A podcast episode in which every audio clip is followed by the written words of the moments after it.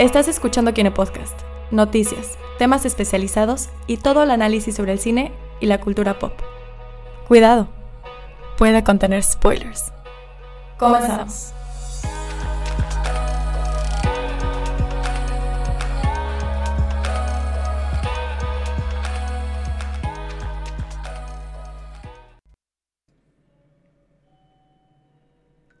Es en serio. Acabamos de empezar y creo que acaba de llegar nuestro compañero eh, um, Gerardo.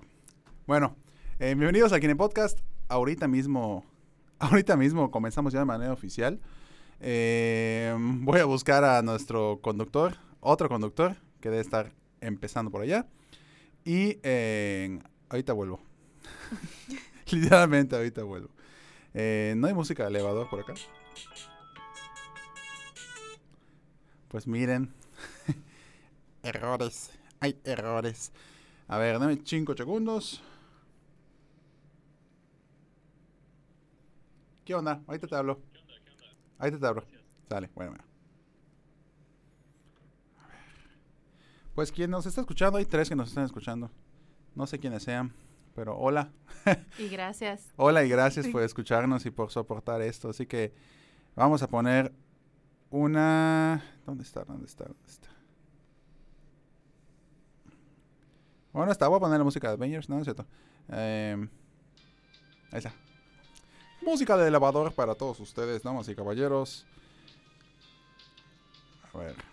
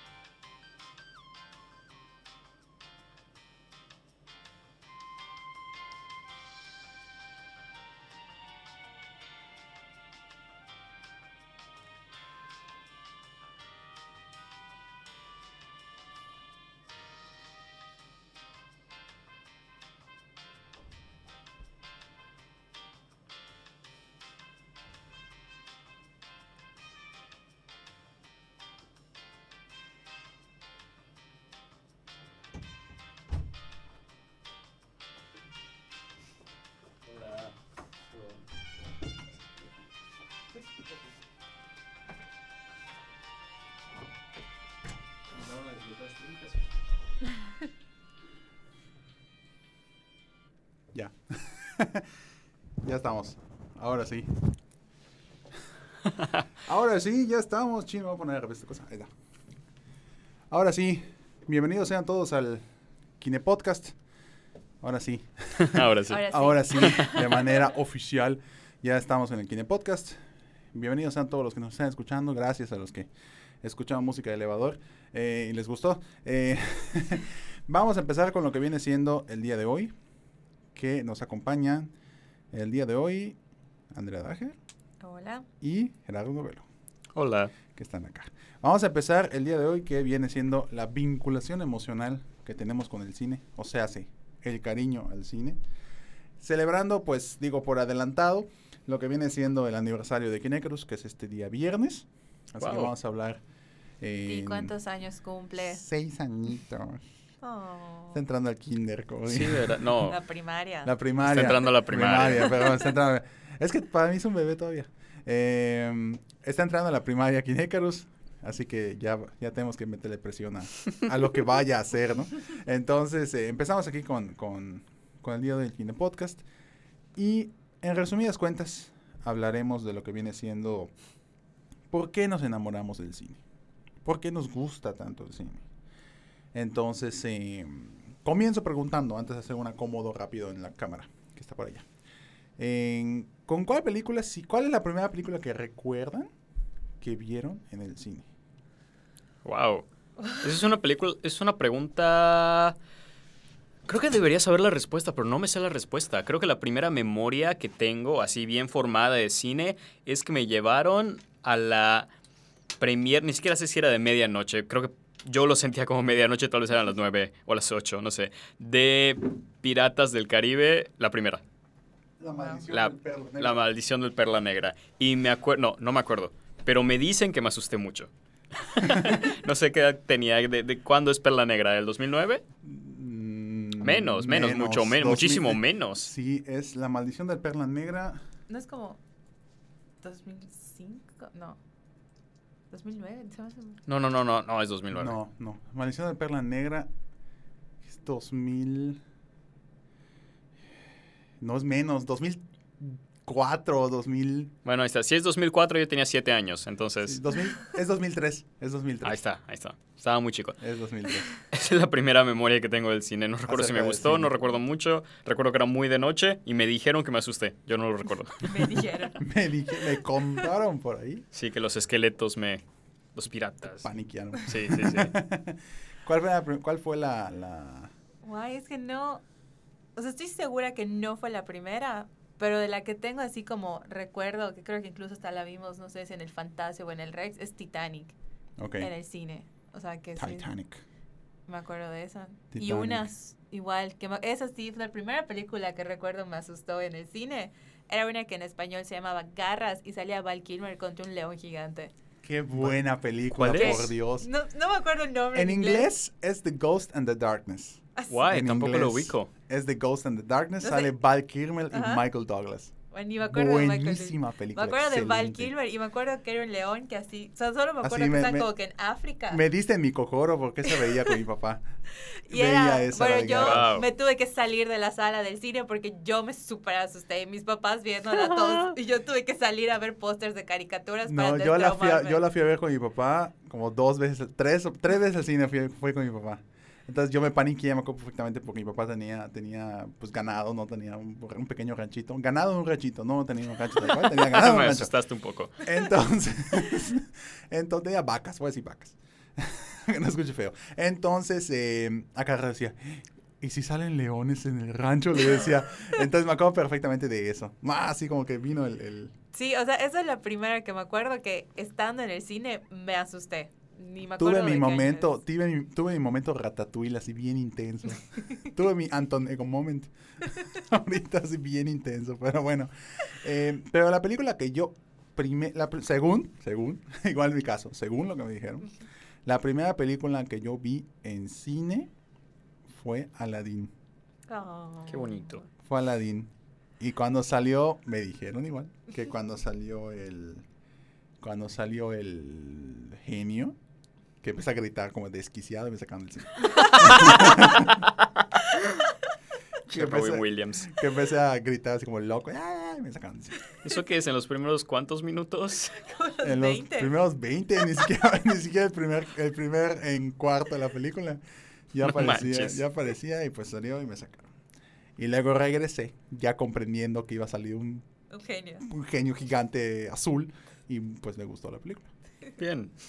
Y así, ¿no? Y si, podrían, si podríamos definir la vinculación emocional, obviamente pues todos los que nos están escuchando de cierta manera u otra, eh, pues han, han, han sido manchados o empapados por alguna, por alguna razón del gusto por el cine, tienen que haber películas pues prácticamente decisivas en, en la formación, al menos cinéfila, Sí, sí, sí. porque no tan, no tan cinematográfica, porque hay algunas personas que dedican su vida al cine, como acá algunos presentes, eh, dedicamos nuestra vida completamente al cine 24/7, pero al menos por gusto sí tenemos en, pues una, un camino bastante bien trazado. Entonces, eh, si pudiéramos mencionar, y aquí va a estar difícil porque nos vamos a lanzar casi, no todo el programa, pero nos vamos a lanzar bastante, cinco películas así decisivas en su, en su, en su formación Ay, cinéfila. Lo que- que, creo los que- que, lo que nos están viendo en YouTube, nos pueden comentar. Antes de que pase Una aclaración nomás. Eh, cuando hablamos de la vinculación emocional al cine, ¿estamos hablando de películas? ¿Nada más la película de que la vi en un DVD, la vi en un VHS? ¿O estamos hablando del cine, cine bien? Estar en la sala con la pantalla Pues- enorme y el proyector. Porque es una experiencia diferente. Y por lo menos considero que la vinculación emocional es mucho más potente. Ahí, o sea, es cine como está hecho para verse, pues. Efectivamente. Pues yo, yo creo que primero hablemos de películas per se, tal cual películas, y luego hablemos de experiencias que tuvimos con el cine, porque eso es importante. Sí, sí, yo sí, puedo sí, decir sí. mi primera experiencia con Cinepolis VIP, que luego lo voy a comentar, que fue muy vergonzosa, pero en fin, ajá. Comencemos con las películas. Uf, ¿qué te puedo decir? Lo básico, niño no- ñoño, eh, Star Wars. eh. Puta, Llegó un punto en el que ni siquiera recordaba Star Wars, pero lo reconocía. Ujú. Hasta suena raro. O sea, tal vez tenía 14 años, 15 años, tenía un buen tiempo sin haber visto Star Wars y sin embargo tenía todo el acervo de que quién sabe cuántas veces la vi en momentos de los que ya ni siquiera tengo memoria, que ya me la sé y no puedo decir la última vez que la vi. Ahora ya puedo decir la última vez que la vi porque las hago un maratón anual por lo menos, por allá de noviembre. Ok. Pero no, de entrada Star Wars. Sí, yo, igual yo, o sea, como que no me acuerdo cuándo entré con esta. O sí me acuerdo cuál fue la primera película que vi de Star Wars, que fue... Ahí van a matar todos los que piensan, tu vida como fan de Star Wars es una mentira. Bueno, eh, la primera película que vi de Star Wars de manera que me acuerdo conscientemente que la vi fue El Regreso del Jedi. No está mal. Fue la primera, fue la- Regreso de Jedi es buena. pero, pero, la vi y yo no entendía muchas cosas porque pues es el final de la trilogía. Ajá. Entonces ya luego ya vi a New Hope y luego ya vi el Imperio Contraataca y ahí como que, ah, como no entendí ni jota de lo que pasó la primera vez que lo vi, pues ya cuando lo vi la- las primeras veces, pues ya fue como una experiencia nueva. Pero pues, ajá, fue así de que, ah, no entiendo nada, voy a dormir. ¿Sabes qué, ¿Sabes qué me marcó mucho de Retorno del Jedi? Por alguna razón, porque ajá, ni siquiera recuerdo.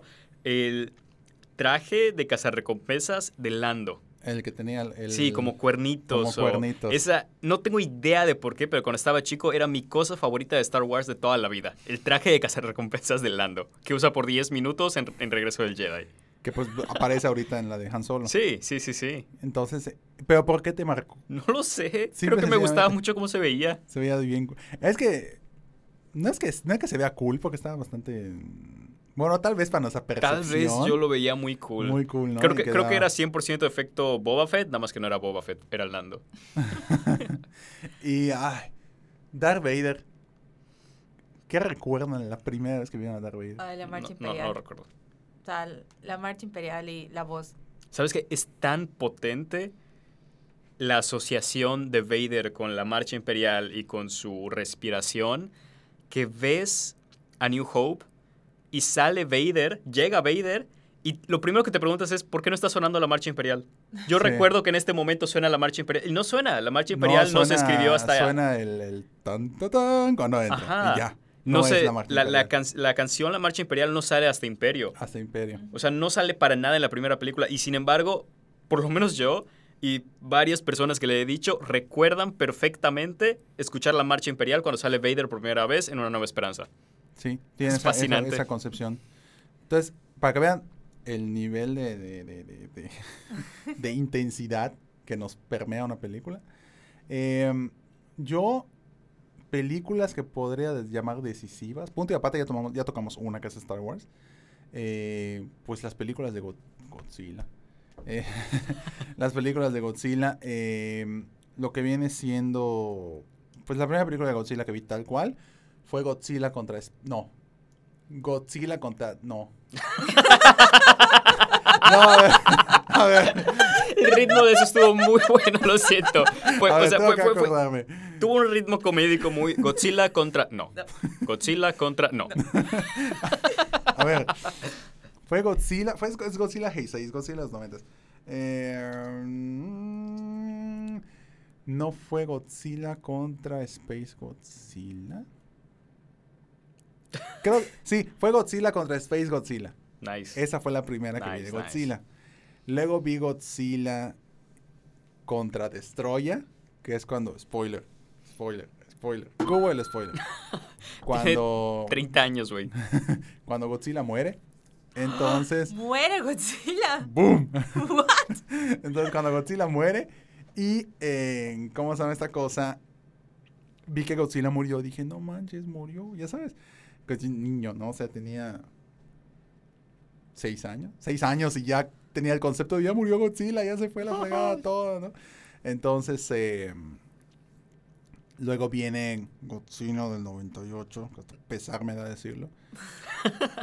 y sale ese maldito Tolok en la pantalla, lo odié. Pero en fin, eh, fue odio colectivo, porque entre mi papá y yo odiamos ese Godzilla. Fue como si un Tolok horrible. Bueno, eh, Godzilla viene siendo una de los- las que me marcaron. Tiburón.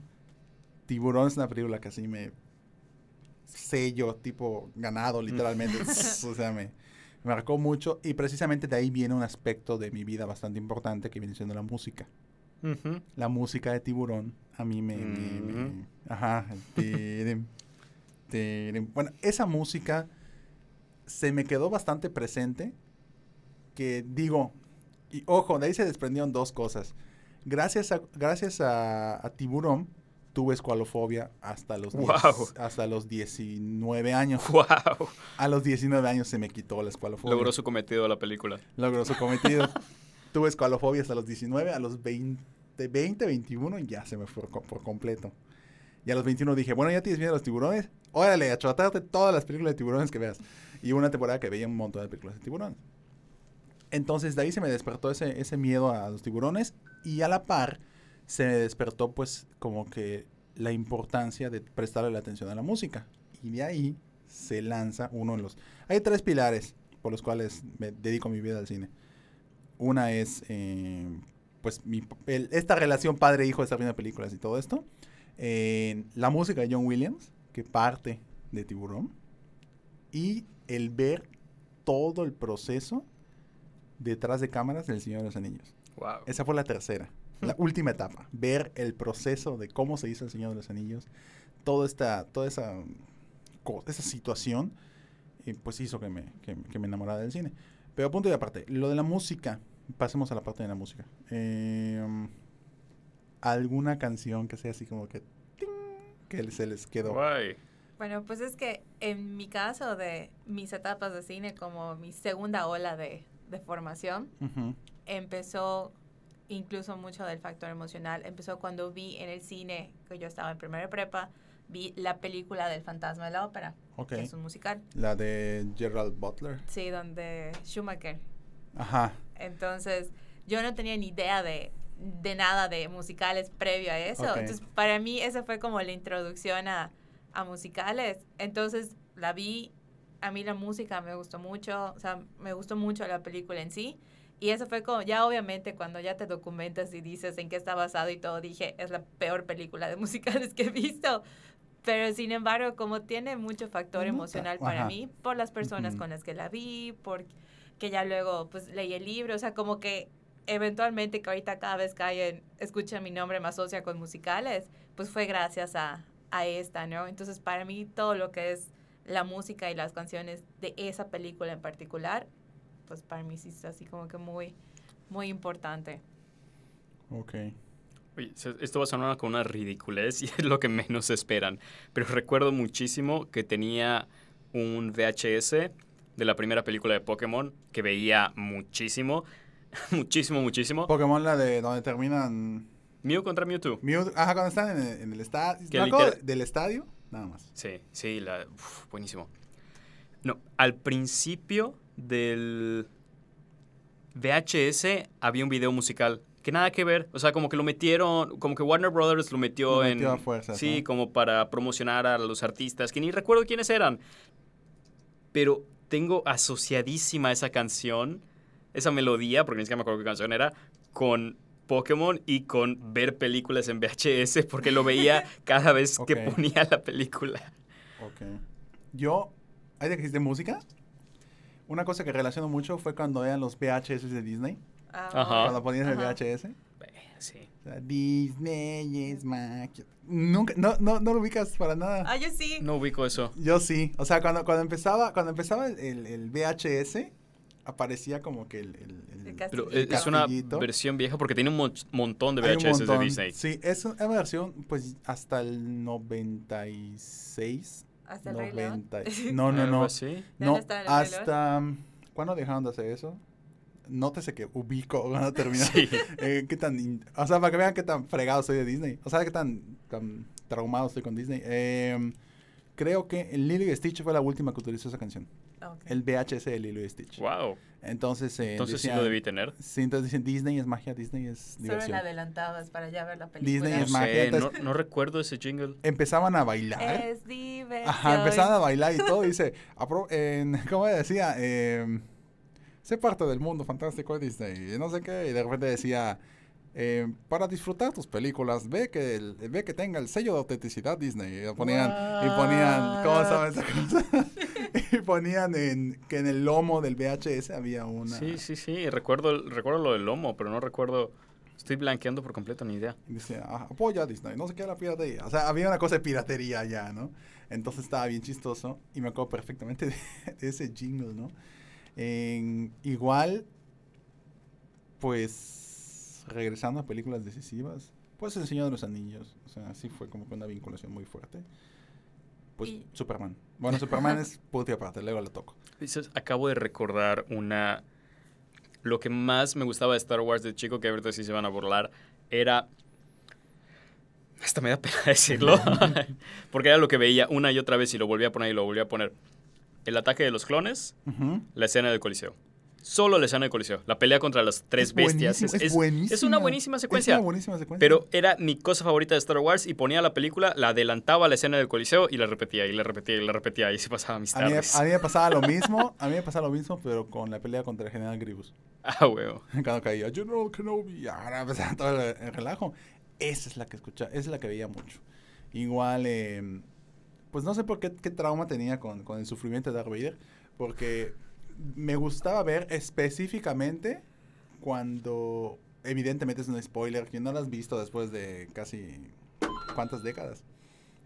décadas, tampoco está tan así. Bueno, sí está tan así. Sí, década y media. Sí, década y media. De, eh, um, cuando Wow.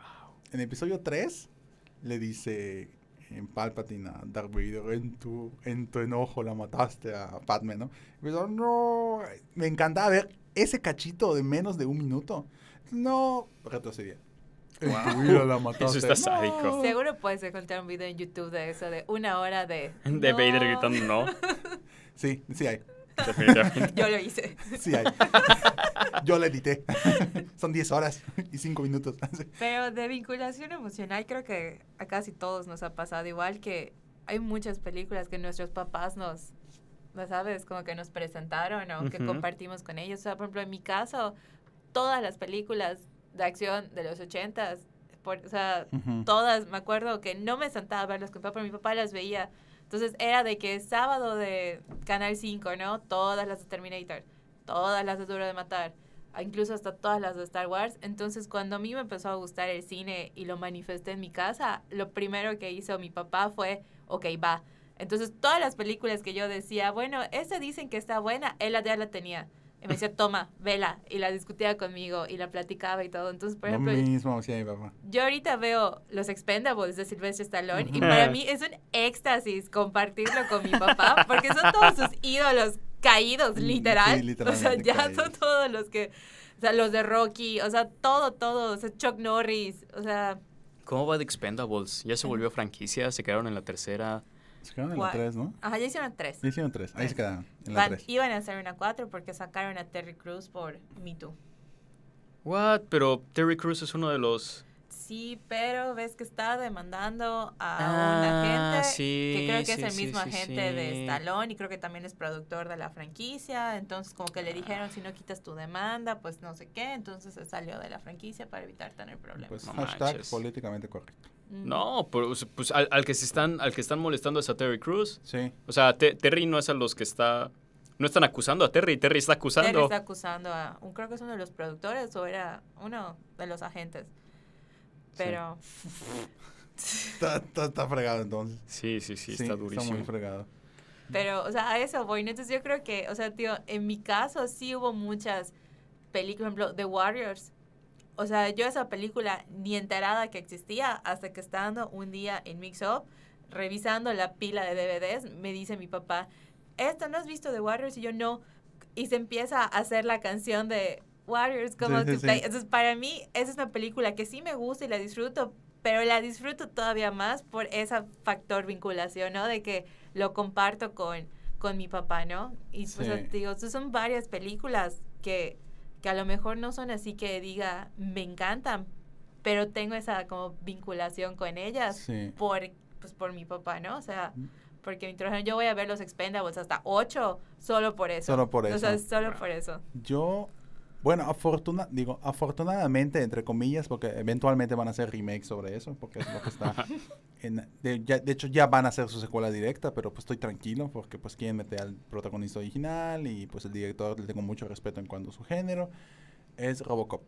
Hmm. Mi papá me presentó Robocop, veía Robocop, eh, ya sabes, un niño de 8 años, ay, te lo van a quitar el brazo. ¿ok? O sea, como que- es un robot gigante. es un robot gigante, ¿no? Te le van a disparar hasta que se muera, ¿no? Entonces, eh, Robocop sí fue para mí un wow. O sea, Robocop sí fue así como que un súper, súper, súper. Eh, fue así súper importantísimo cuando era niño. Y que no se diga Superman. O sea, Superman fue así como que el, el parteaguas completo. Con Superman se, cons- con Superman se, consoli- se, se, sí se cristalizaron cuatro cosas. Mi amor a John Williams. Mi amor a los superhéroes, tal cual Hmm. mi amor a las películas, tal cual. O sea, de que, de que ya vamos a ver películas, vamos a ver películas como loco. Y lo que viene siendo el querer recordar eh, o querer pasar más momentos así con mi papá. Claro. Entonces, eh, es- Superman fue así el boom por completo. Entonces, eh, y fue así como fue. Entonces, digamos que, digo, mi papá ya falleció. Entonces, lo que viene siendo aquí sobre la faz de la tierra que me vinculen con mi papá directamente, solo hay una persona que toco madera, que espero que viva muchos años más, que es John Williams. John Williams es la última conexión que existe entre el cine y mi papá. Digo, Wow. parte, aparte, punto y aparte del cine. Entonces, en- yo sufrí mucho cuando falleció Christopher Reeve. En- o sea, fue así de que, no manches, o sea, Christopher Reeve se fue, ¿no? Eh, ahorita que falleció en la casilla de Luisa Lane, igual fue así como que, ching.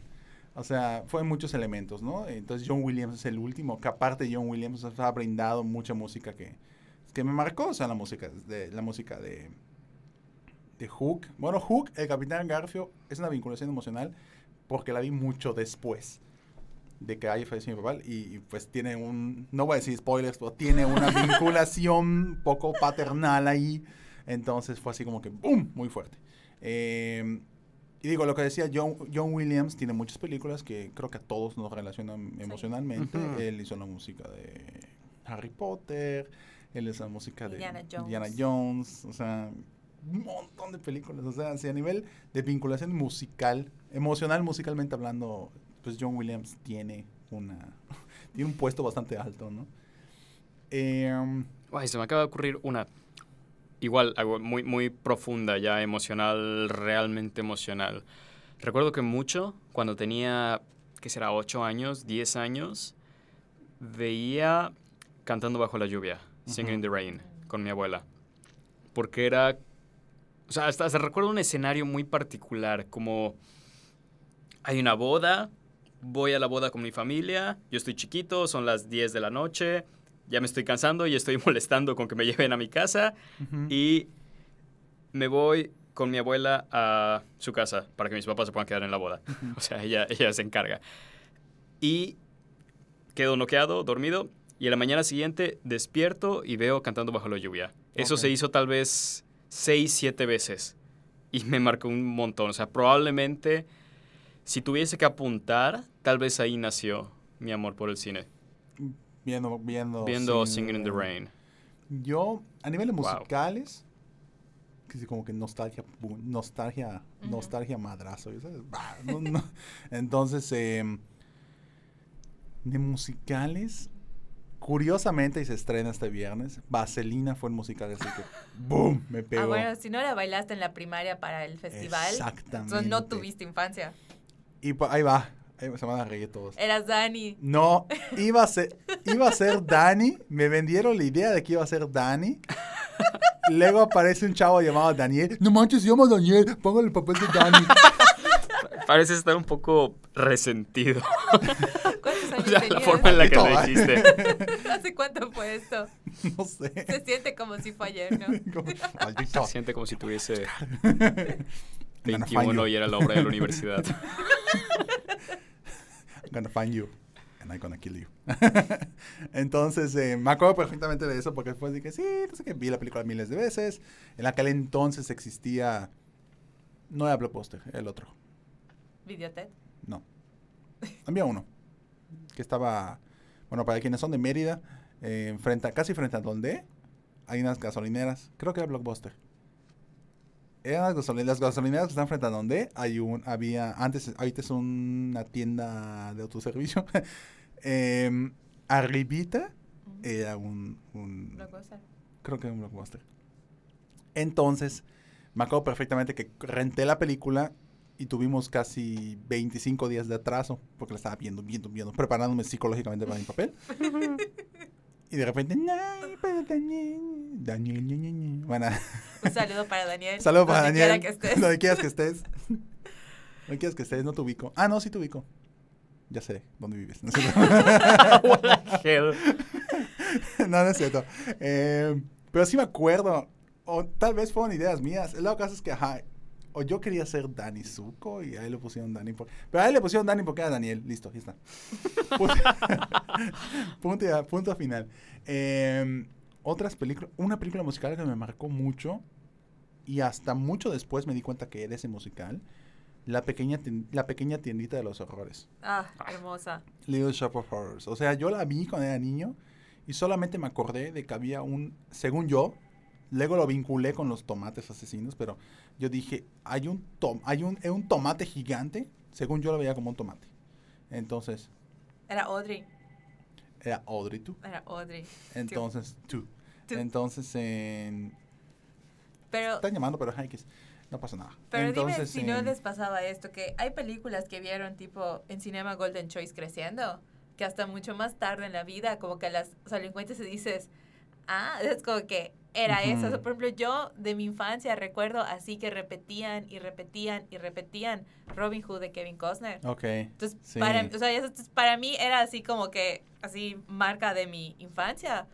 Y más adelante, cuando ya me super clavé con Alan Rickman y todo su trabajo, y dije, ah, entonces como que para mí, o sea, como que no la pude apreciar, o sea, no pude crear ese vínculo tan así hasta más adelante, a pesar de que sí, o sea, es así como parte de mi infancia.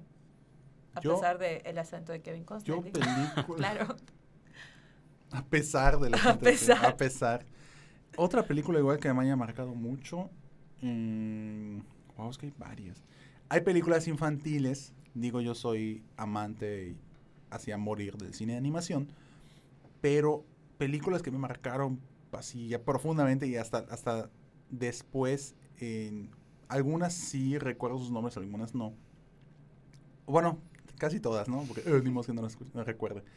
Eh, hay una que en, en inglés es Rock a Doodle Doo. Así se llama. Rock a Doodle. Doo. Es a Doodle Doo. Rock a Doodle Doo. Es de 1991, el año que nací, curiosamente. Es una película que trata sobre un gallo. Ese era el gallo. ¿Es el ¿Claudio? gallo? No. No, no, no. Es de. De hecho, la dirección de la película. Me va para que se digan, ¿What the fuck? Quien dirigió la película es Don Bluth.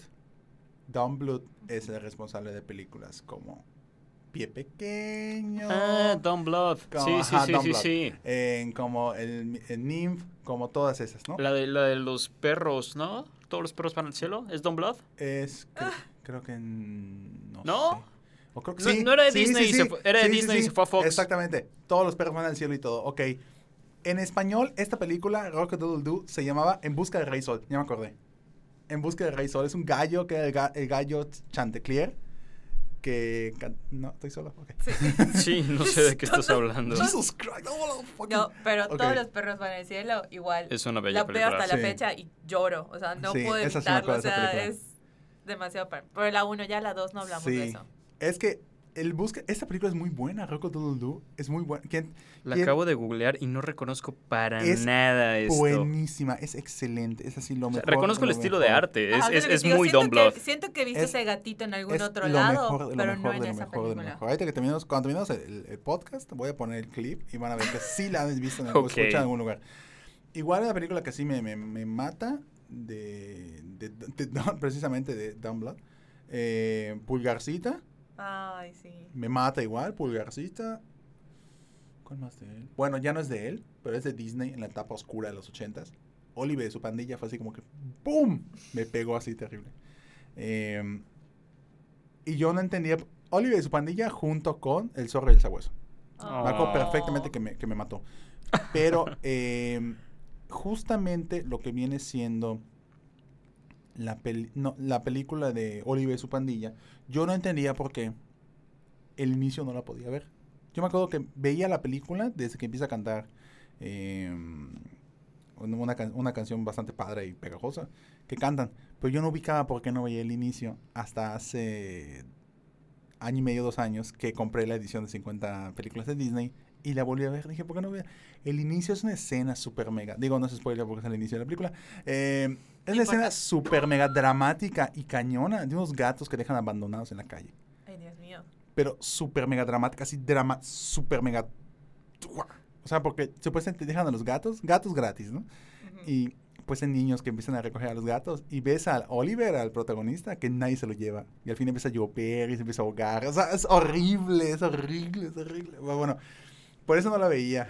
Yo me acordé, por eso no la veía, porque sí me, me, me pegaba, ¿no? Pero a nivel de vinculación emocional, fue- sí, como que hubo muchos, muchos, em, sí, muchas em, bases, tal vez para lo que me gusta ahorita, o, tal vez porque soy muy dramático, me gusta. Eh, me dejó el dramatismo en toda mi vida. Eh, y así, tal vez de animación serían esas las que me pegaron así mucho, mucho, mucho. De animación. O sea, yo recuerdo mucho la de Nightmare Before Christmas de Tim Burton. O sea, ese estilo de arte para mí igual es así como... Yo, a mí me gustaba mucho, después ahí se generó mucho mi amor por el stop motion igual. Me gustaba mucho ver El extraño mundo de Jack hasta que supe que no la dirigió Tim Burton. Ah, no solo la produjo. Solo la produjo. Pero tiene todo su Pero sello. tiene todo Tim, Bur- Tim ¿Quién, Burton. quién la dirige? Es... eh, ¿Es importante? ¿Ha hecho otro? ¿Ha vuelto a colaborar con Burton? Sí, no, tal vez. Creo que es más importante Danny Elfman. Sí, obvio. Sí, evidentemente. Pero... ¿Quieres saber lo más random posible de Danny Elfman? Su hijo es el cantante de Toto. ¿Qué es Toto? África. Uh, África. Lo- los, de, los de África. La banda. I miss race down in Africa. ¿No? ¿Cómo no puedes reconocer África? Jesus Christ. Holy shit. Es, ok. que, es que es una buenísima canción. Bueno, eso fue. ok, bueno, Bueno, tarea para, tarea tarea. para después del podcast. Bueno, el director de Extraño Mundo Jack luego siguió haciendo stop motion, pero tal vez no fue muy reconocido. O sí fue reconocido, pero nadie se acuerda de él, tristemente. Él hizo Ye- Jim y el Durazno Gigante. Ah, Eh, Él hizo, hizo Coraline, ah, sí. Sí. que ahí sí. Coraline, sí. Hizo Coraline y Hizo Monster House. Me da vibra de que hizo Monster House. no hizo... Ay, es una que... Es una que mezclaba stop motion. Era como que, bueno, en su momento, me acuerdo perfectamente porque cuando lo vi me partí de risa. En el sentido de que fue una tontería. Eh, quiso ser el Royal Rabbit del 2000. Y combinó stop motion. Espérame, Mundo Cool. No, no, no. Mundo Ah. Cool es de los 80s, 90s. Ajá. No. No, quiso ser... Mundo- de hecho, Mundo Cool está cerca de, de Roger Rabbit. Casi Mm, cerca. No sé cuál es Mundo Cool. ¿No sabes cuál es Mundo Cool? Tal vez no reconozco el nombre, ¿no? No, Mundo Cool, Brad Pitt Brad Pitt, era Kim Basinger. super mega joven, sí. No. Dibujos hiper- dibujos mega sexualizados. Lo pasaban en Canal 5 también. No sé Pero qué bueno. es. Oh, lo, estoy, Dios. lo estoy viendo ahorita y no lo había visto. Ay, wow, Brad Pitt está joven. Te presto el DVD. Y los, los Henry Selick hizo esta película que quiso ser, quiso ser el Roger Rabbit del 2000, pero que no combinando animación y live action, sino combinando stop motion y live action. ¿Qué Y la película película es? era Monkey Bone Ya sé cuál. Era Brandon Fraser. y de Brandon Fraser. Antes, ¡Por Dios! ¿Por qué Brandon Fraser. antes que Brendan Fraser se, se Era- quedara era- momificado literalmente. Era No, no, no, espérate. Brandon gato. Fraser ha sido una eminencia desde siempre. Jamás ha bajado de rango. A Hollywood se lo olvidó, pero es otra cosa. George de la Selva. George, George, George. Perdón, se me pegó. Y la momia. Y la momia, las tres de la momia. George de la Selva. ¿Y ya? ¿Cuál fue Y la las última? tres de la no- ¿Cuál, momia. cuál fue la última que hizo este fulano? Ah, pero está, está, está haciendo series ahora, porque como dice, efectivamente Hollywood se olvidó de él, pero ya está haciendo series otra vez. Sí, ay, ¿cuál fue la última? La momia, La George de la última- la Selva, última Viaje cua- al centro de la Tierra. La última que me acuerdo que fue así como que... Hay una donde es un cavernícola que despierta en Sí. presente ochentero. Hay una en la que es un güey de los 50 que despierta en el Ah, presente sí. ochentero. eh, ¿En cuál más? Me acuerdo de su cameo que hizo en G.I. Joe. G.I. Joe. Hizo un cameo en G.I. Joe, La venganza de Cobra. No, sí es La venganza de Cobra, algo así. Que aparece G.I. Joe. Cobra Commander. Cobra Commander. Ahorita que... Ay, se me fue la idea. La estaba agarrando y se me fue. Ese... No, se me fue. Completamente. Es así como que un nostalgia. Se fue. Damn. No fue... Sí, es de Brandon Fraser. No, se me fue por completo. No, así salté, para que vean mi nivel de, de- de- de explosiones internas sobre cine. De Brandon Fraser pasé a, a- ¿cómo se llama esta cosa? A, a la película que hizo, que es el, el- la que, la que el diablo le da deseos y todo. Ah, con Elizabeth Eh, Hurley. Al Ajá, diablo con el al diablo. con el diablo. Y del diablo con el diablo salté a otra cosa, pero se me fue. Se me fue por completo. Y no era Brandon, eh, no era en... Él estuvo en Looney Tunes. La segunda de Looney Tunes, Ajá. que fue malísima. De ni la vi. Ya me quedé que en fue, Space Jam. fue en Space Jam y luego intentaron hacer una segunda parte. Ajá. Looney Tunes Back, Back to Action, algo así. Ajá, la recuerdo. Que aparece él y fue así terrible. ¿Pero quién aparece? No, es, es, es Brendan Fraser, ¿no? El que aparece. Sí. ¿Brendan Fraser en Looney Tunes? Pero no lo reconoces porque todavía su cara se movía. A ver. Posiblemente. Looney Tunes Back to Action. Te aseguro que no era. Te aseguro que era otro. Looney Tunes Back to Action. Y la dije Joe Dante. A esos niveles de... wow. No, pues sí. Sí, Es es, Brendan Brendan Fraser. Fraser. Sí. no manches. Brendan Fraser y Steve Martin como el villano. Wow. Seguro no había temporada de Saturday Night Live. Damn. Seguro no había película para que sea papá de alguien. Es 2003. Digo, una cosa que se me quedó muy pegado después, evidentemente, cuando la pequeña te- tenedita del error, del horror, y, Bren- y Steve Martin hace el dentista con pelo negro. Fue lo más freak del mundo ver a él medio joven con el pelo negro. Como que, what? Sí, no naciste- sigue vivo, ¿verdad? Se ve idéntico. Sí, no Sí. naciste con el pelo blanco, hombre. O sea, como que- entonces sí me acuerdo perfectamente. Dato cultural, en la original de la tendita del horror era Jack Nicholson. Jack Nicholson, efectivamente. Jack Nicholson era el, el paciente. No, era el dentista. No, era el paciente. Jack Nicholson. Era el paciente. ¿Estás seguro? Sí. Me sé de pie a pa la historia de Jack Nicholson. Tengo un libro de Jack Nicholson ahí abajo, la biografía de Jack Nicholson. Sí. Jack Nicholson, sí, fue. Me, me- me- Jack Nicholson igual me pegó mucho en la infancia porque la primera, primera película que vi de Jack Nicholson, Chinatown. no, con mi papá vi El Resplandor. Ah, bueno. Y de ahí me, me pegó mucho Jack Nicholson. De ahí se volvió uno de mis, de mis actores favoritos. Eh, y me tomé a la carrera, a la, pues sí, como que al, al- a lo que viene siendo el, eh, mi tarea de ver todas sus películas. Y efectivamente vi todas sus películas. Hasta la fecha he visto, hasta la fecha, porque supuestamente hay una que iba a ser, que quién sabe qué. Pues vi todas sus películas. Vi todas, todas sus películas. Y ahorita, pues, quién sabe dónde está. Con 81 años el hombre. Disfrutando su semi-jubilación. Pues nunca se ha jubilado. Dijo que iba a hacer una película, pero... ¿Quién sabe? Eso es lo más, creo que destaca de lo que es vinculación emocional en el cine.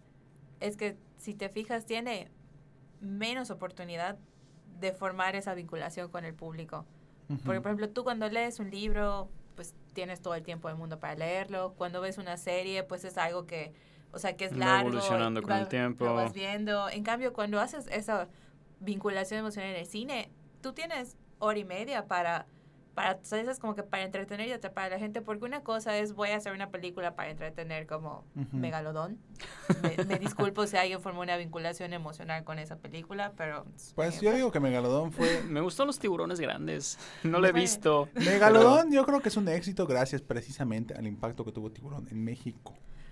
Por eso, pero es lo que te digo, es un tipo de película que pues tienes hora y media para entretener a la gente, pero hacer una película tipo de esa magnitud que haga que mucha gente se identifique o te diga años después, güey, esa película me llegó o me identifique con esto o algo, o sea, digo, está como que en desventaja, por así decir, el, el medio del cine y sin embargo creo que es el que más impacto emocional le deja a la gente. Una película de impacto emocional que me estoy acordando ahorita, que no tiene nada que ver con la que estaba diciendo al inicio, que se me fue la idea, ahorita sí la atrapé y la tengo bien atrapada. Una película que me marcó mucho, luego supe que la dirigió Peter Jackson y fue así como que, oh por Dios, hombre, ¿dónde estabas? ¿Qué hiciste? Vi Brain Dead, Ajá. mejor conocida como Tu mamá se ha comido a mi perro, literalmente. Ah, Es de las primeritas que hizo, ¿no? que hizo, que es una de zombies, así, super mega serie B, así, ni tan serie B, más o menos, Con la estética. con estética. Y luego ya, luego ya hizo los, una parodia muy mal hecha de los Muppets, que ahí sí fue así como que, no, no, no, no, no, no, no, ¿qué estás haciendo? Es una parodia de los Muppets donde literalmente em, son drogadictos, o sea, muy heavy, o sea, muy, muy, muy, muy heavy. Entonces, em, vi la de Brain Dead y me marcó la atención precisamente por la escena del lobby que están pasando una... Una... Ay, ¿cómo se llama esta cosa? Una podadora. No voy a decir para qué propósitos, pero ya se, ima- Ok. ya se imaginarán que hace una podadora ¿En una película de zombies.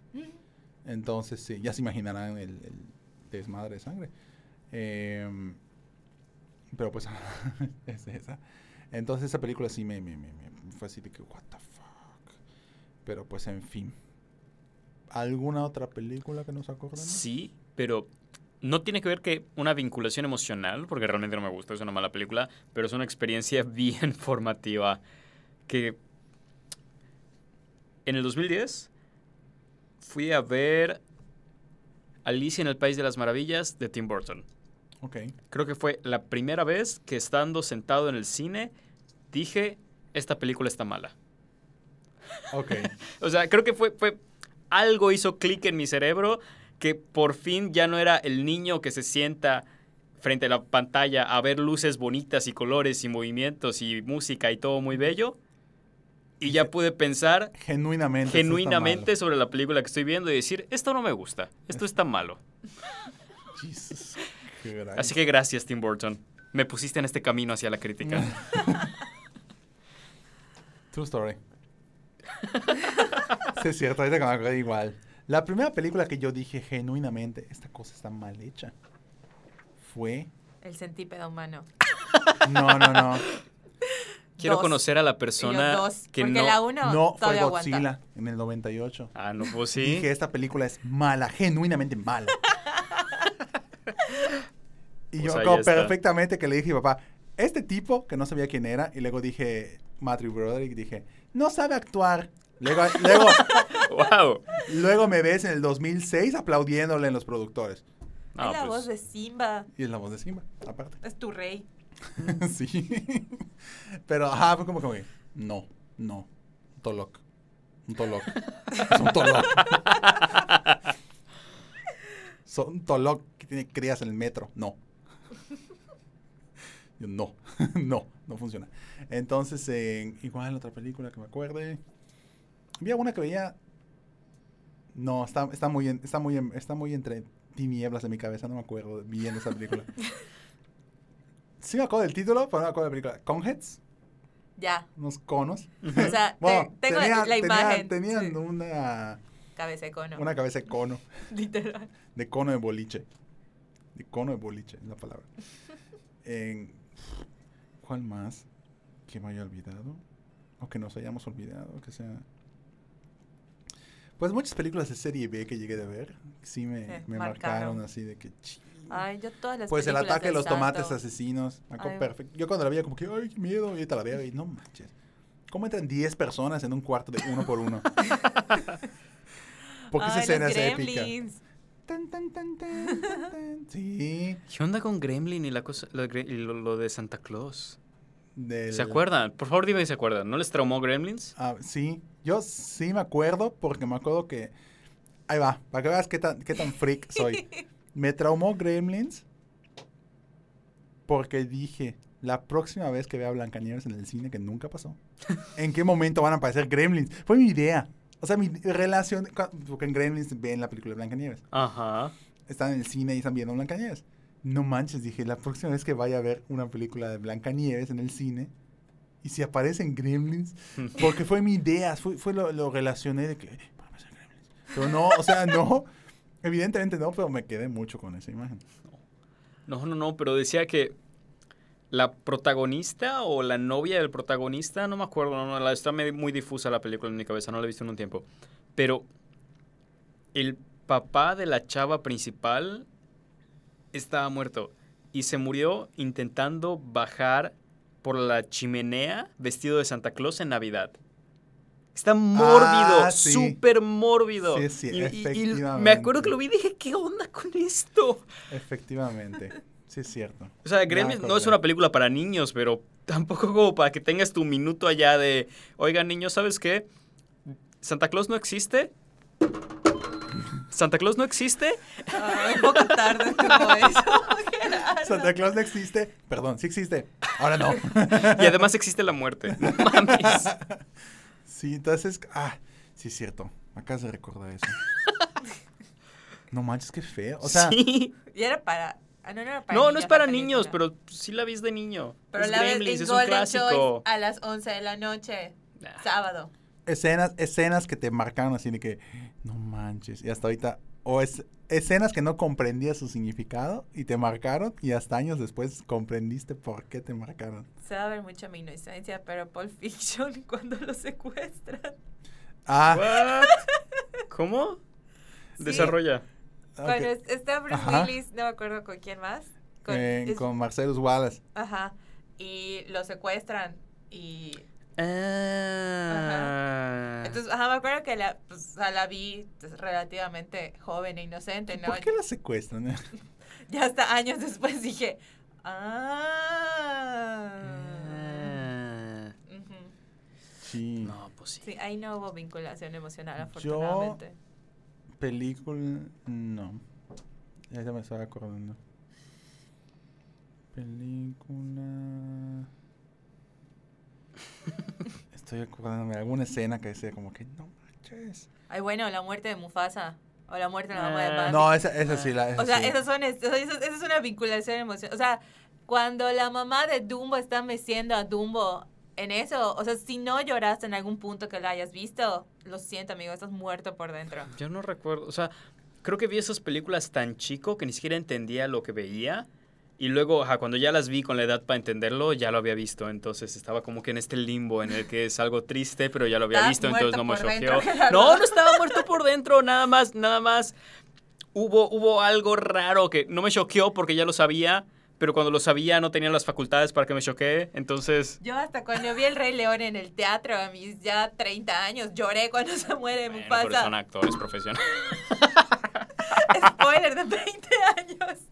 Después de 20 O sea, años. ya, o sea, digo, son esas escenas que luego vuelves a ver y dices, ay. O bueno, como me imagino que le va a pasar a la nueva generación con Coco No he visto Coco. o con Op. O sea, No, Up, discúlpame. Pero Up es. es eh, Up es un miedo adulto. Up es una ordeña lágrimas, así lo defino. Ah, bueno, sí, definitivamente. Pero Así lo defino. Pero es que Up sí, sí, eh, sí te dan la madre. O sea, por- Pero, pero es más adulto, ¿no? Sí. La dada en la madre. O sea, no es nada más que, ajá, se muere la mamá de Bambi. Está horrible. Se, se muere Mufasa. Está horrible. Creo que, no sé, como que lo, lo, lo feo de Up te pega más siendo adulto que siendo niño. Sí, definitivamente, ajá, sí. sí. Igual, otra película, ¿cuál sea? Me acuerdo de muchas animadas. No sé por qué. Uf, Porque todas las animadas tienen estos momentos... Creo que veía muchas animadas. sí, por Eh, eso también. Disney ahorita está sacando banco con todos los remakes Yo, de... por ejemplo, yo vi Mi amigo el dragón, yo vi la versión original, la que es caricatura. Caricatura con live action. Sí, sí, sí, sí, lo ubico. Perfectamente. Que se me hacía real de cómo puede ser que calentaba manzanas con dibujos. Pero bueno, ajá. Eh, decía, ¿cómo puedes calentar una manzana si es un dibujo? Pero bueno, ajá. Eso es Cinema Sins, 100%. Ajá, sí. Nomás los, los imagino bien pedantes. De, no, es un dibujo, entonces no se puede calentar. Sin. Y eso sí, es perfectamente, es un boom. Igual había una que era. Era de unas hadas que estaban en un bosque, evidentemente. Y creo que un señor, sin querer, no, lo- no, no logra limpiar bien la máquina con la que está cortando árboles. Y toda la contaminación se convierte en un monstruo y empieza a atacar el bosque. ¿Qué? Esa película me dejó así súper mega friqueado. de, Oh, por Dios, no, la contaminación va a matar todo. Pues, Cumplió su prometido. Se Sí, llegó se el llama mensaje. El último reino del bosque. Una madre así. ok, no soy el único que recuerda, por favor. Wow, no recuerdo el nombre, qué patético. no era Disney, era de las que se hacían pasar por Disney, era de fantasía, había un caballero ciego. ¿No? Ah, sí.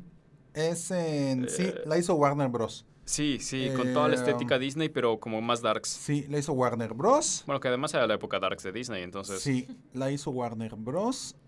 Había un dragón de dos cabezas. Cabezas, O sí, sea, un que dragón- cantaba, que me gustaba Era un muchísimo. dragón azul, era uno gordo y uno flaco. Sí, El tipo estaba ciego. Pero no era el protagonista, el protagonista era una chava. sí, era una chava. Que al principio escapa con su mamá. Eh, ¿O con su hija? Sí. Sí. Uno de los pájaros tenía una cabeza de hacha que no ahorita. No sí, sí, sí. era. A ese punto iba. Transformaciones que cuando vi la película no entendí qué onda. Y, ajá, o sea, ya, ya entiendo qué onda. Les metieron un líquido extraño o algo así. Los lanzaron a un, a un Un líquido. un líquido Ah, extraño. I don't sí. know. El punto es que todas esas transformaciones me sacaron mucho de onda. Sí, era. no sé qué Camelot. Sí, sí, Camelot. Creo que era nada más Camelot. Camelot, ¿no? Sí, se me acuerdo de esa. ¿En cuál más? Una veía de. O sea, si esas van las brujas de Angelica Houston. Sí, wow.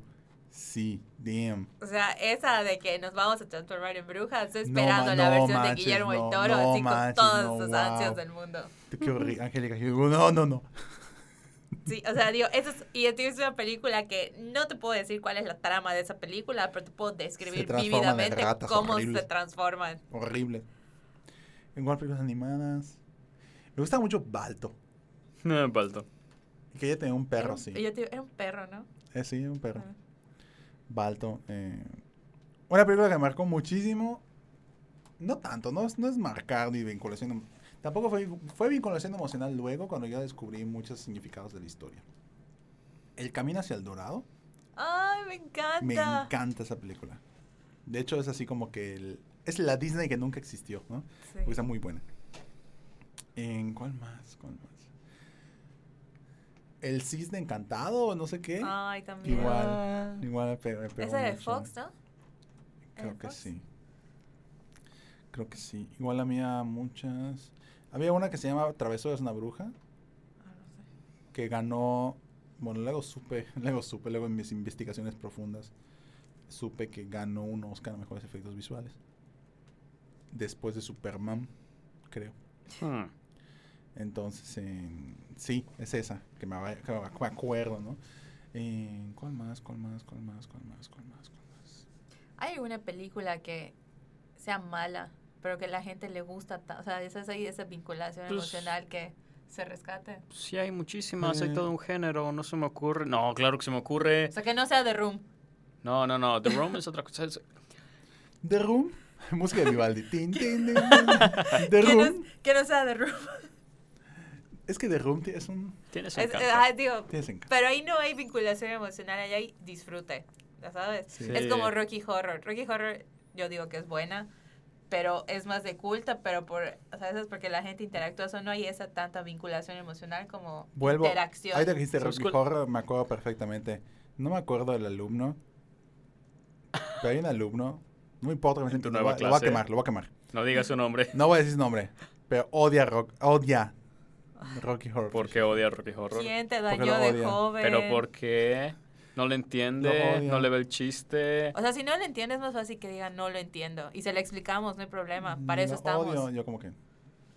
Pero no, no, puedes odiar Rocky odio de, Horror. odio de, imagínate diga, odio Rocky Horror Picture Show, pero me encanta Rent.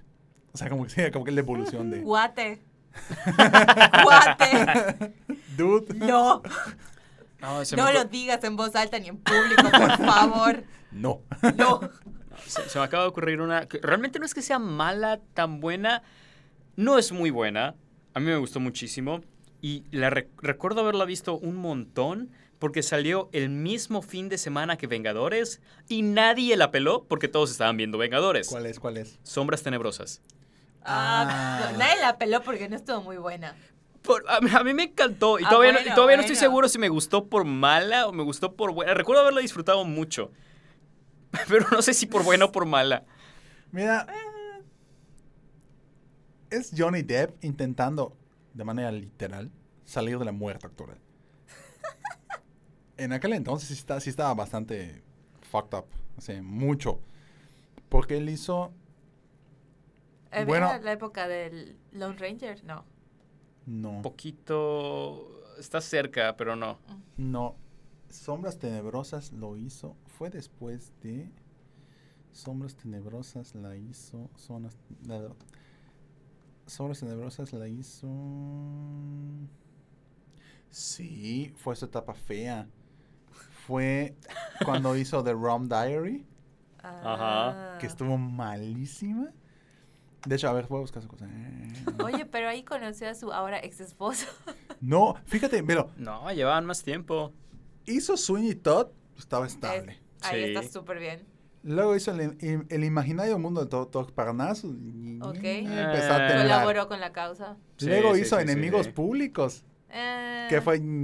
Ah. Luego hizo Alicia en el País de los- Ah. Luego hizo El Turista. No recuerdo el turista. Luego. Con An- Angelina Jolie. Angelina Jolie, terrible. Luego hizo Rango, Caja Negra. O sea, ahí estaba recogiendo sus restos. Luego hizo Piratas del Caribe en Aguas Misteriosas. También. Puta, ya estaba horrible. Luego ya hizo The Rum Diary. y, uh, luego Jack and Jill hizo una, una- un cameo.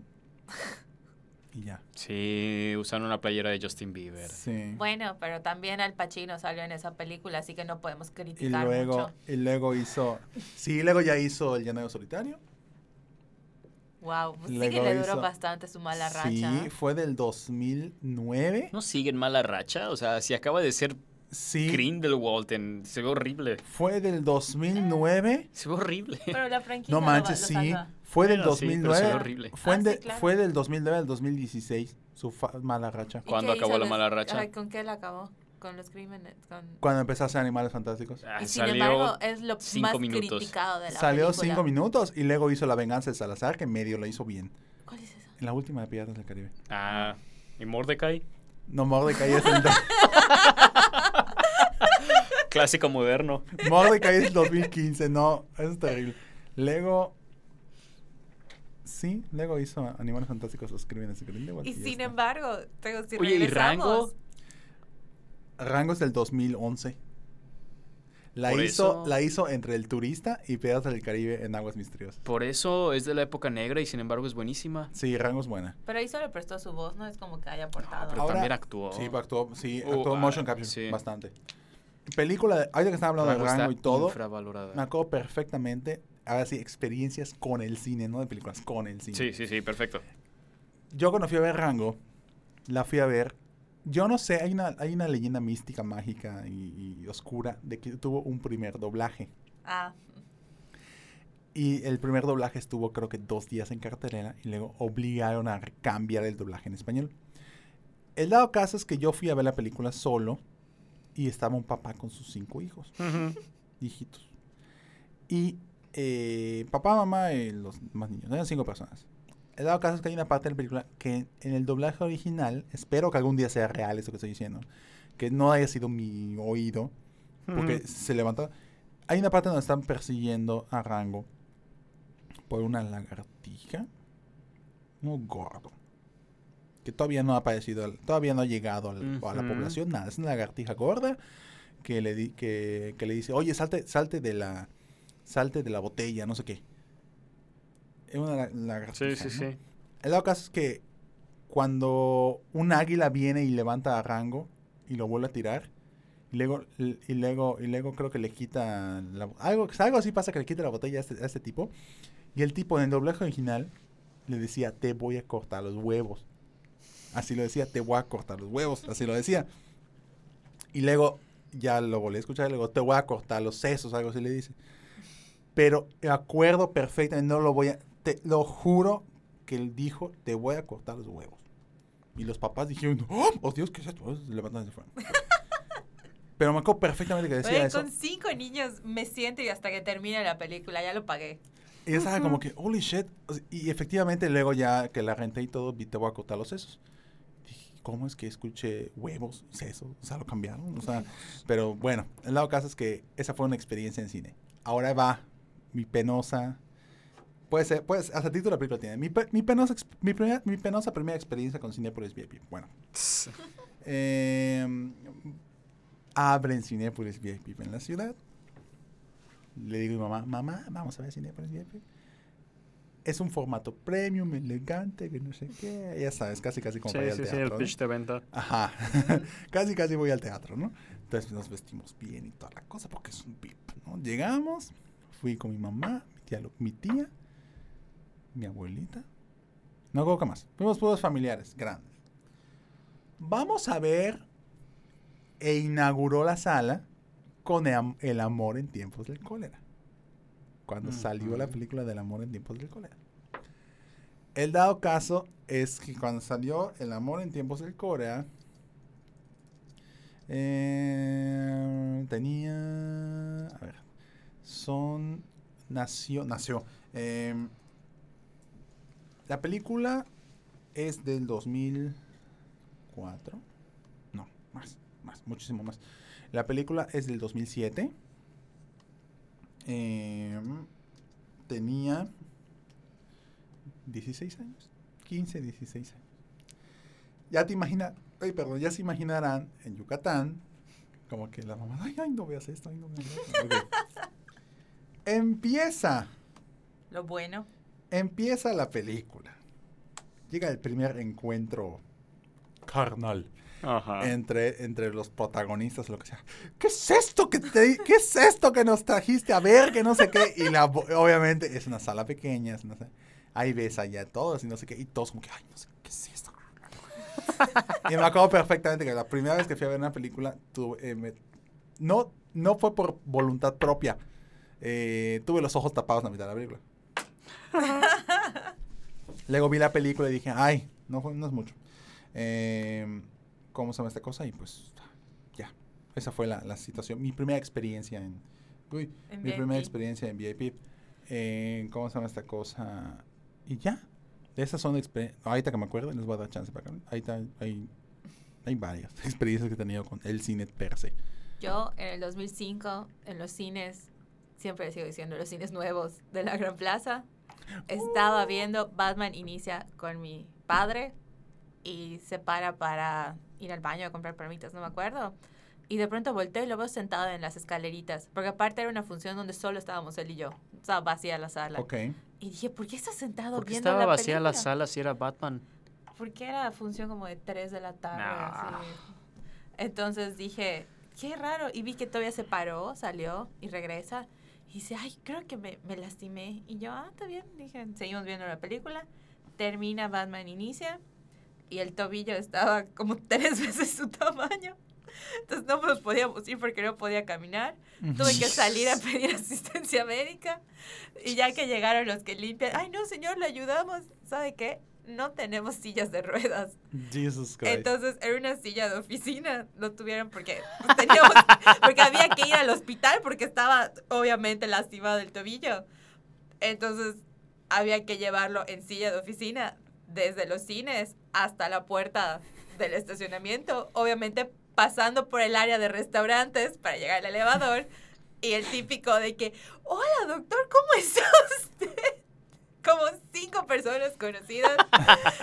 Sobra decir la cagotiza que a mí me dieron porque parece ser que fue mi culpa porque yo Ujú. dije vamos al cine y luego sentados esperando ese momento donde estás terminando de aprender a manejar y yo, yo te llevo al hospital. Ni madre, ya le habla a tu hermano para que venga por nosotros porque ya no puedo más. Y ese fue como mi Batman inicia con mi papá. Jesús. Yo Hombre. me acuerdo igual cuando fui a ver al cine de, de- de Gran Plaza La primera película que vi no fue El Mundo Perdido de Jurassic Park. O sí fue El Mundo Perdido de Jurassic Park. No me acuerdo. No, miento. Eh, la primera película que vi en Gran... No me acuerdo, la neta. Era una de monstruos. Era una de monstruos. No sé cuál, pero era una de monstruos. Y ya. Ah. Y ya. Ah. Em, primera experiencia. Primera. ¿Cuál fue su primera premiere de medianoche? Guay. No sé si fue esa que les comenté de Piratas del Caribe. Yo creo que no. Ah, estoy bastante seguro que era Harry Potter, la última. La última de Harry Potter. Y no había visto ninguna antes. Entonces, Ya me imagino. cómo sí, estuvo. estaba ahí de, con todas las niñas llorando, había estrógeno en el aire. No entendía lo que estaba pasando. Todo el mundo muere. Sí. Spoiler. Ah, Creo que ahí sí, sí requiere spoiler, ¿verdad? No está tan vieja. Sí, no está tan vieja. Y al fin de cuentas no me he puesto al día con Harry Potter. me quedé en la de Cuarón. Ya viste cuatro Sí. de ocho. Sí, sí, sí. Pero ay, mi mejor experiencia de cine de siempre, siempre, en toda mi vida, lo que tengo como mi punto de referencia de haber pasado, haberla pasado muy chingón en el cine, es cuando fui a la premier de medianoche de Guardianes de la Galaxia. No sé qué tenía esa película que... Tenía James Gunn. No, obviamente, obviamente. Sí, sí, sí, la película es buenísima. Sí. Pero la sala, la experiencia, el aire, la vibra en el lugar, no lo sé, no, no lo he vuelto a repetir con una película de Marvel. Tal vez el- es el hecho de que nadie sabía qué onda con los Guardianes de la Galaxia, eh, no era una franquicia potente, no, no, no era una gran secuela, entonces la sala estaba llena, pero estaba llena de gente que no, que sí sabía qué Sí onda, sabía qué que eran o fans de Marvel muy metidos en las películas, o nada más fans que saben quiénes son los Guardianes de la Galaxia porque los conocen de los cómics. Bueno, estoy especulando que será la razón, porque la emoción era palpable en el aire, o sea, la gente estaba... ¡Wow! O sea, todos haciendo ruido, haciendo su desmadre muy, muy fuerte, y en el momento en el que se apagan las luces y sale el logo de Marvel, todo se calla y todo queda perfecto, así, callados. Y la película buenísima además, Sí. y, y- sí, mejor Yo- experiencia en el cine. Primera película, primera película que sea medianoche fue. No tengo que confirmar si es esa. Sí, Superman regresa Damn. de Brian Singer. la de. La de Brandon. Road. Arruinaste mi infancia. Lo siento por ti. Fue mi primer. No, pero yo la fui a ver. A mí me valió si estaba mala la película. Yo la fui a ver porque. mm, un- creo que. A ver, es. Es eh, Superman Returns. Es del 2006. ¿Seis? Superman Re- Returns es del 2006. Y. Fue es una película en el 2006. Sucedió en el mes de. No me acuerdo. El dado caso fue en México. Acá está, acá está México, México, México. México, México. No sale México acá. 14 de julio. Fue el 14 de julio. Y. Y Christopher Reeve acaba de fallecer. Fue el 14 de julio. Y Christopher Reeve falleció en el 2004. Em, entonces al momento de que falleció, fue, como que chin, falleció Christopher Reeve. Estaban haciendo la película. Yo como que chin, chin, chin. Y supuestamente, em, pues iba a haber como que un recuerdo de Christopher Reeve. Efectivamente, al final hubo una- un in memoriam de. Y fue como que, como que, yes. O sea, la, la película de, de Superman regresa. Entonces, ya fue esa la, la, el recuerdo. Ahora sí, ahí pa. Ahora sí ya agarré la idea. Salud. La idea que la idea que, que- la idea que se me escapó ya, ya regresó a mí, precisamente ya de Christopher Reeve. Mi primer la primera mi primera película amorosa que vi que me dio en la así que me maté, me dejó así postrado días y días, que conscientemente dije, "No manches, qué terrible." Se llama Pídele al tiempo que vuelva, de Christopher Reeve. Ok. Esa de Pídele al tiempo que vuelva de Christopher Reeve hizo, cristalizó de la misma manera mi amor a las películas de viajes en el tiempo. Es una película dramática, romántica, de viajes en el tiempo. Imagínense ese, ese, what premisa. the fuck. Supuestamente, la historia, nunca han escuchado esa película, nunca, ever. Bueno, es, trata de, de un tipo, es un, es un escritor que se va a un hotel a terminar de escribir su, su- su novela. Um, no, mientras estoy confundido con otra. El dado caso es que él era un, no es un escritor, era un actor que estaba dando una obra, estaba terminando una obra, y se acerca una viejita que le da un reloj de oro. Y le dice, regresa, regresa conmigo, le dice. Y él, what the fuck, ¿qué te pasa? Allá. Entonces, eh, la, esta, esta, esta viejita ese mismo día muere. Ok. Entonces, en- pues el tipo se queda así como que choqueado. Dice, ¿qué onda, no? ¿Qué pedo? Entonces, em, pues ocho años después, después de esa situación, diez años, ¿diez años? ¿Diez? ¿Nueve? Algo así. La cosa es que era entre nueve y diez años. Eh, el tipo regresa al hotel, a un hotel, que es el hotel donde falleció la viejita esta, y creo que se encuentra un cuadro. Una foto. Creo que es una foto o un cuadro en el cual ve una mujer, qué hermosa mujer, que no sé qué, Era la viejita. y a la viejita. ¡Boom! Entonces, eh, ¿cómo se llama esta cosa? Es la viejita y tú estás como que, ¿qué pedo? El dado caso es que él se obsesiona con, con la belleza de esta mujer y dice, ¿por qué ella le dijo que vuelve a mí? No sé qué. El dado caso es que se obsesiona y sucede uno de los viajes del tiempo más cool del mundo en el cual él, por su propia inercia y... No, no inercia, por su propia motivación casi de ki, tipo Dragon Ball, Dragon Ball de tanta concentración, Ah, bueno. se imagina que está en 1900 y cacho y viaja en el tiempo con su mente. Bueno, el lado es que viaja en el tiempo con su mente y, con, y, y viaja, creo que 50 años en el, en el tiempo y conoce a la viejita y se hace una historia de amor más intensa que Diario de una Pasión. Y, Eso no es muy difícil de lograr. eh, pero así ocho veces más intensa, ¿no? Entonces, eh, he dado casos que no voy a decir qué pasa, pero es así como que, what the fuck. Y me pegó muy, muy cañón esa película. En mi vida había escuchado de ella, pero suena muy interesante. Pero imagínate, ves a Superman, a Christopher Reeve, en un papel dramático, romántico. O sea, tú lo ves nada más como que Superman golpea a todos. eh, ajá, soy Superman, eh, lucho por la justicia y camino americano. O sea, no. Entonces ves esta película y es como que, what the fuck, y ya. Y listo. Hmm. Pues en conclusión, ¿creen para las nuevas generaciones que actualmente sea más fácil encontrar un vínculo emocional? Tomando en cuenta que ahorita hay mucho factor nostalgia. Ah, bueno. Entonces, ¿son nuevas generaciones o no?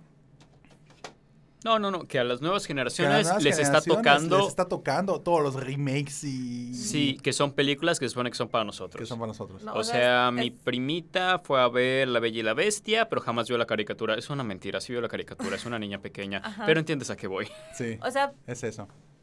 pues que es diferente entonces cómo te, cómo te llega, ya sabes, porque por ejemplo, La Bella y la Bestia le pegó a todas las niñas de mi generación porque antes de ella no había una princesa que leyera. Entonces no Ujú. era tanto, ya sabes. Cambio ahorita pues ya hay muchos otros, está Hermione Granger y seguro hay un montón más que... Entonces ya sabes, es como que ya no te pega igual, pero al mismo tiempo, ¿sabes lo que te digo? Por ejemplo, yo puedo ver ahorita Coco y no me va a pegar tanto como una persona que todavía está empezando su viaje Ujú. cinematográfico. Y es esa va a ser su muerte de Mufasa, la abuelita de Coco. Sí, Lo sí. siento. ¿Sabes? Entonces, como que no creo que haya como que más oportunidad porque el medio del cine no ha cambiado. Sí. Pero yo creo que lo que a lo mejor hay más ahorita es que ya hay más como, sé que no es una palabra, pero como compartición de, Ok. de ese vínculo emocional, ya sabes, Ya. como que ya es mucho más sencillo expresar de que, ay, no manches, me llegó esto, porque esto? Y que aparezca alguien en el internet y diga, a mí igual. Entonces, como que siento que, o sea, y eso hace que se vuelve incluso más especial, ¿no? O sea, sí, porque, sí, sí, ya se crean los fandoms y... Ajá, entonces siento que hay Sí. un poco más de, de eso ahorita que antes que como tú dices, o sea, lo fui a ver al cine y pues a lo mejor con mis compañeritos, pero si no le gusta a tu compañerito, pues te guardas tú de que a mí sí me gusta. Pero no, no es una experiencia más mágica cuando es individual. Sí, pero... Ajá, es, creo, creo que es por generaciones, ¿no? Sí, No ¿verdad? sé, o sea, digo, a mí me tocó mucho vivir eso de ir al cine y disfrutarlo y verlo como, no críticamente, ¿no? Porque no tenía esas herramientas, pero, o sea, como que de veras disfrutarlo y vivirlo y querer rentar el DVD y todo lo demás y que, o sea, como que la gente en mi entorno nada más la veía y les gustaba y, y hasta ahí, ¿no? Entonces, como que yo sí, a mí sí me pegó un poco eso de, de tener que estar buscando como fuentes alternas de donde pues compartirlo y aprender y todo lo demás. Mm. A pesar de que sí lo disfruté mucho yo sola, ¿no? Pero yo creo que ahorita es un poco más difícil que alguien tenga ese tipo de experiencia sin quererlo compartir por cómo están viniendo las nuevas generaciones. Sí, entiendo de qué vas. No, no, no veo que vaya a ser un... Ajá, va, van, va a empeorar la oportunidad de tener un vínculo emocional con las películas. Ah, No, no, no, no, no, no. El medio sigue siendo el mismo. Lo que me preocupa tal vez, que ni siquiera es un problema en México. En México es lo opuesto, de hecho. Que ah, el cine está perdiendo eh, audiencias, sobre todo en Estados Unidos. La gente ya no va al cine, los precios están disparando, eh, Netflix le está ganando terreno un montón. Entonces como que la, la magia de ir al cine y que se apaguen las luces y tengas la pantalla enorme, se levante el, el- el telón y te proyecten la película, en Estados Unidos se está perdiendo un poco esa magia. En México no, aquí estamos haciendo más cines y más cines y más cines y seguimos yendo. Qué bueno, buenísimo. Que no, que no baje la tendencia. Sí, ahorita mi cabeza está hecho un... Estoy pensando en todo, En todo. en todo, sí, que nos depara el futuro. ¿no? Al menos yo desde mi parte, si algún día tengo, si algún día, te- si algún día llego a tener hijos, los voy a enseñar a la antigüita, Con VHS. con VHS, que están pegados a mi pared todos mis VHS. Wow. Pero bueno, eh, sí, después podemos pensar todo el, el- el- el boom. Pero en fin, yo creo que la vinculación emocional es una cosa que es, que, que es, en- que es una vivencia personal de cada quien. Creo que cada quien tiene su propia historia con el cine. Creo que es en- bastante importante y no solamente porque sea nuestro hobby o nuestra pasión o nuestra vocación o lo que sea, porque si no, simple y sencillamente es parte de, pues, de lo que nos, de nu- nuestra eh, historia de vida, ¿no? Punto y aparte de todas las vivencias no cine que existen igual, porque si podríamos hablar de todas las vivencias personales, uh, ¿no? Pero pues tenemos, hay muchas cosas que pensarle, como lo que está pasando ahorita en mi cabeza, que estoy pensando mucho. Pero en fin, eh, muchas gracias a todos los que nos escucharon el día de hoy en el Kine Podcast, gracias a los que se conectaron en el, en el, en el YouTube. Gracias a todos los que nos están escuchando por medio de Mixler. Les recordamos que estamos todos los lunes, iba a decir viernes, ¿qué onda? No, no, todos no. los lunes a las 8 y media de la noche en las plataformas de Mixler y en YouTube, completamente en vivo. Estamos en SoundCloud para que nos escuchen completamente offline y en Apple Podcast. Estamos ahí, aparecemos casi inmediatamente después del programa, así que estamos ahí en, en Apple Podcast. Igual estamos en las redes sociales como Facebook, Twitter, Instagram, YouTube Y WhatsApp. y WhatsApp. Pero WhatsApp no funciona ahorita. Pero bueno. Eh, muchas gracias a todos de nuevo por escucharnos. Aquí en los, aquí en los controles estuvo Juan Esteban Méndez. Del otro lado tuvimos a Andrea Daje Bueno. Y a Gerardo Novelo. Hasta luego. Así que nos estamos viendo. Muchas gracias y nos vemos hasta la próxima. Hasta la próxima.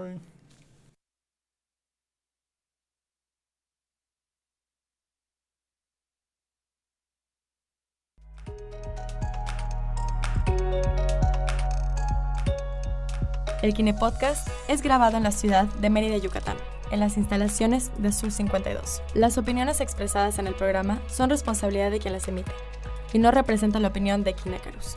Búscanos en nuestras redes sociales y en kinecarus.com.